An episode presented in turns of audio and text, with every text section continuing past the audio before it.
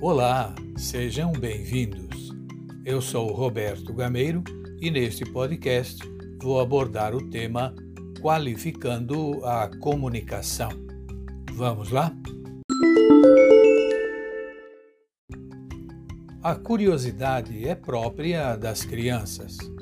A moderna pedagogia dissemina teorias e práticas que procuram explorar essa característica em prol de uma aprendizagem que seja significativa.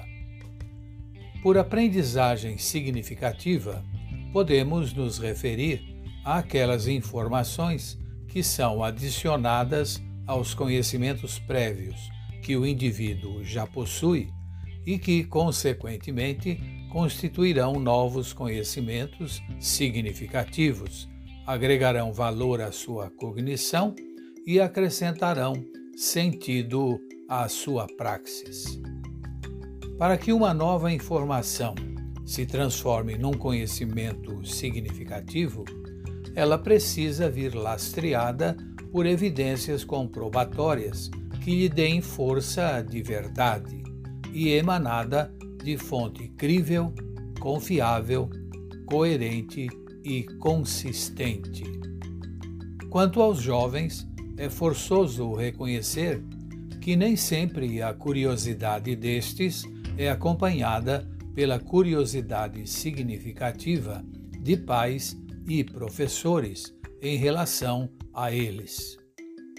Por curiosidade significativa em relação aos jovens, designo o interesse pelo que realmente acontece no dia a dia com eles.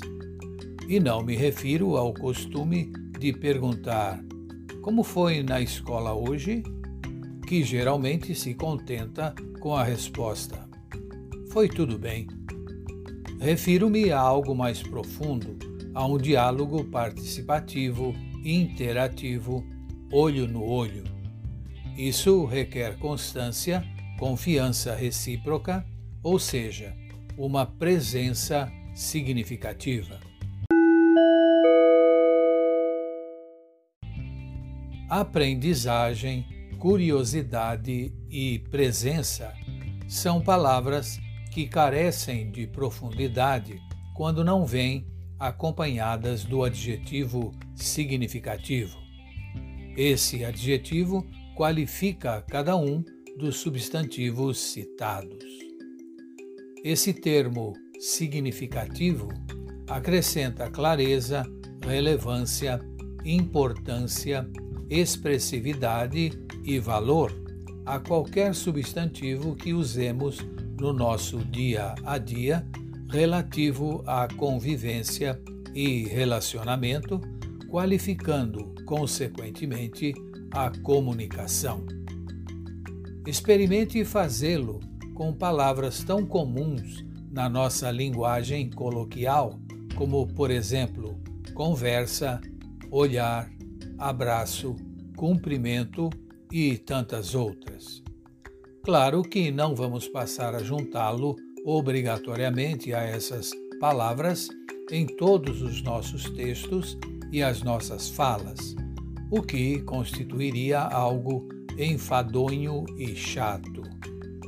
Trata-se, na realidade, de uma construção, muitas vezes apenas mental, não necessariamente escrita, mas que fundamenta propósitos e posturas e qualifica positivamente as nossas ações e decisões, acrescentando sinceridade, força, relevância, foco e intenção na nossa comunicação.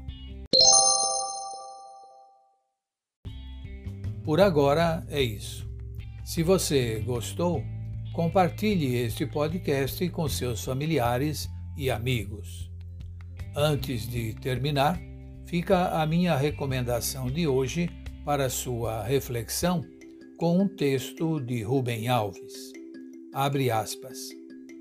O que as pessoas mais desejam é alguém que as escute de maneira calma e tranquila, em silêncio sem dar conselhos, sem que digam se eu fosse você. A gente ama não é a pessoa que fala bonito, é a pessoa que escuta bonito. Fecha aspas. Até o próximo.